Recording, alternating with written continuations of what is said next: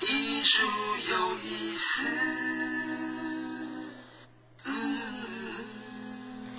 大家好，欢迎收听《艺术有意思》，我是秀荣。《艺术有意思》这个节目希望能够帮助忙碌的现代人展开和艺术相遇的故事。节目当中，我们会以各个艺术家的艺术创作以及美好的人生故事为主轴。当然，除了访谈以外，我们以后还会安排一些比较特别的单元在节目当中，敬请期待。那节目开始呢，先欢迎我们的贵宾易老师。大家好，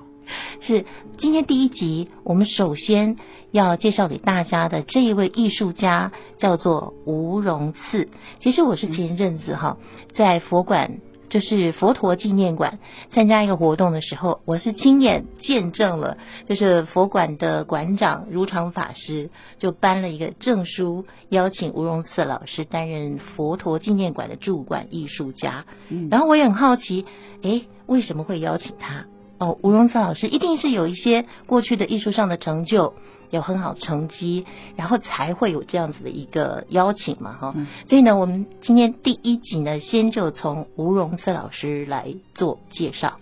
哦，这个吴荣次老师呢，跟这个佛陀纪念馆还有跟佛光山很有因缘。嗯那我们知道这个呃吴荣次老师在这个木雕上面，他是非常的有成就。之外，其实艺术家他本来在他的生命当中都会经历很特殊的这些人生，最后造就了他在这个心境上能够做很好的艺术创作。嗯那我们知道吴荣士老师呢，在这个佛光园美术馆曾经展过这个世界的巡回展，哦那也出嗯过哼一本这个呃我们典藏画册里面呢，它的叫《神刀传奇》。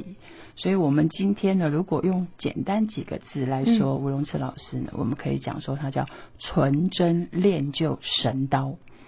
纯真练就神刀，嗯神刀嗯，对，神刀。感觉好像有武功一样。哎，的的确确哦，其实，在艺术的这个我们整个创作里面哦，其实它真的跟我们在修行的境界一样，它是一级一级一级的不断的向自我挑战，是里面有技法的部分，但是还有从人生的际遇里面，嗯然后突破之后。造成心境的改变以后，再回到艺术的创作，嗯哼听起来好像有一点这个真的是蛮峰神奇的地就是方那，种峰回路转，有没 有？然后呢，突然之间又又晋级了。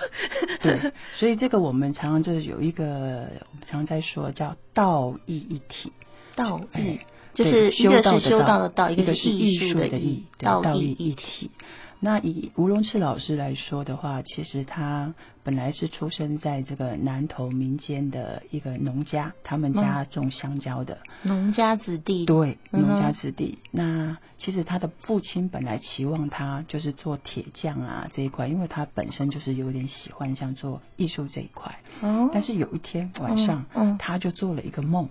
他梦见了观音菩萨。哦，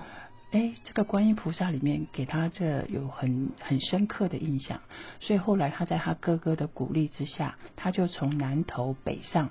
他那时候找了一家就是很有名的佛具店，嗯啊，里面有一个呃叫做潘德老师，哦，嗯那时候在呃很有名的一个老就师，是业界很有业界名很有的名，对，嗯拜他为师，哦，哎，所以从这边才开始学木雕。才真正开始拿起雕刻刀。对，所以那个时候其实应该已经是成年了以后了，成年了，对对对，哦他其实是二十三岁才北上，哦，对，所以那时候已经成年了。嗯哼哎哼所以其实吴荣士老师常常也在说，他生命当中遇过几个贵人，嗯这个就是他生命当中的第一个贵人。哦哎，这位潘老师，对，哦，也算是等于是他的老板的意思嘛，哎，因为他对是在他的那个店里面工作的意思，就是老板兼老师，就兼以老前都师是师徒制嘛。嗯其实本来木雕的整个流派的发展，它跟宗教也都有很密切的关系。嗯那所以也是因为这样，他虽然在这方面做得非常好，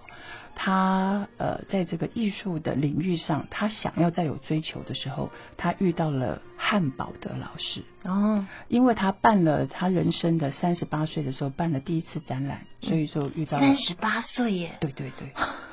第一次展，现在这个38年岁纪耶还不是他后面我觉得很神奇的部分哦。哦，他遇到了汉老师以后呢，汉老师鼓励他，嗯就是说这个我们如何从这个匠心提升到这个有艺术，是所以鼓励他就是还要再就深研。那所以说呢，他就是因为汉老师的鼓励，所以他从本来国中补校，他就开始在念，在念念念念到最后研究所。甚至我们在呃遇到这个吴荣慈老师的时候，他还有一段经历是他是到法国哦，他有算他还是出去国去对留学了呃，不是正式的留学，但是就是去学习，嗯然哼后有一到两年的时候哦啊、这个时间，所以说他这个也是呃，因为汉老师的鼓励，让他人生再翻转。看到不同的视野，当然在他的心境上，他的酝酿过程里面，可能会对以后他整个艺术的所创造出来的境界，还有作品，会有产生不同的风采。听到这边哦，我们叶老师介绍那个吴荣策老师他的这个生平，我不知道我们的听众朋友你现在是几岁，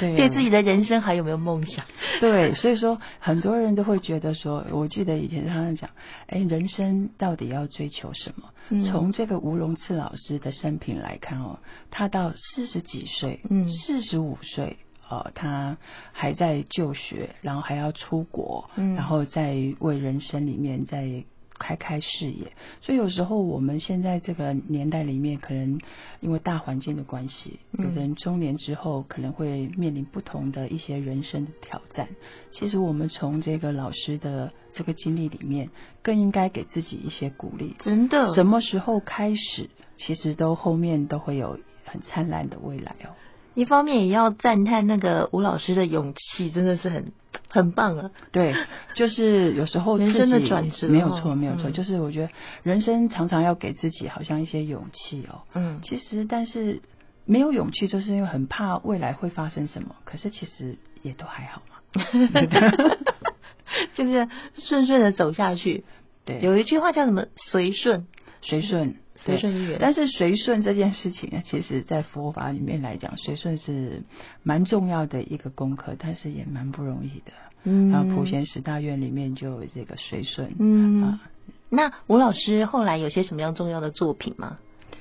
呃，吴老师呢，我们再就继续讲。其实他这个，我们说他后面遇到生命第二个贵人就是汉老师，嗯他还有在汉第堡三德个贵人，还有第三个，对，因为好，他现在在境界上、心境上有一些转折啊、但是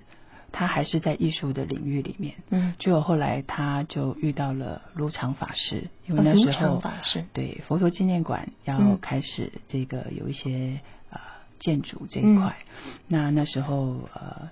大师有指示要有这个呃十八罗汉，嗯所以呢，卢常法师有真的多次的去拜访他，希望老师来创作这个十八罗汉。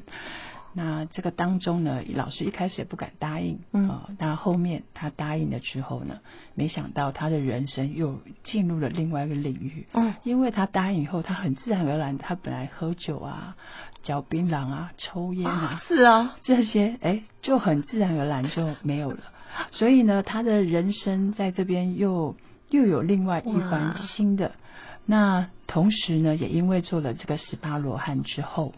那有一次他跟呃星云大师有这个会会面的机缘，嗯那他也就跟师傅请教他的人生未来如何。嗯啊那师傅就是有跟他呃这个建议啊，就说可能他这个半年之内就不要再会课，那可以好好的潜心创作。但是从哪里开始？你猜猜？从哪里？师傅教他从这个中国经典的四大名著，哦，从四大名著对里面的人物开始。对，哦不是佛像哦，哦，不是佛像，哦，可是那时候已经做了在佛陀纪念馆里面的十八罗汉。对，哦，哎，已经完成了。所以目前如果说呃最容易看到吴荣策老师的作品的，可能就是在佛陀纪念馆的广场是吗？呃，对真的哦，，对，因为那里除了这个十八罗汉，还有八宗祖师。嗯，都是他的作品。对，嗯哼那同时呢，如果我们在书本上，我们刚才说这个呃经典著作里面，哎，我们也有一本书，嗯哦，那个是佛光园美术馆的一个出版品嘛，就是对典藏作品。对，典藏作品集叫《乌龙寺雕塑艺术作品集》。不过今天由于时间的关系，我们这一段这个关于吴荣策老师的一个介绍就要进行到这边，也要告一个段落。那更进一步有关于他的作品的一些特色的地方，尤其是刚才叶老师有讲到。刀法，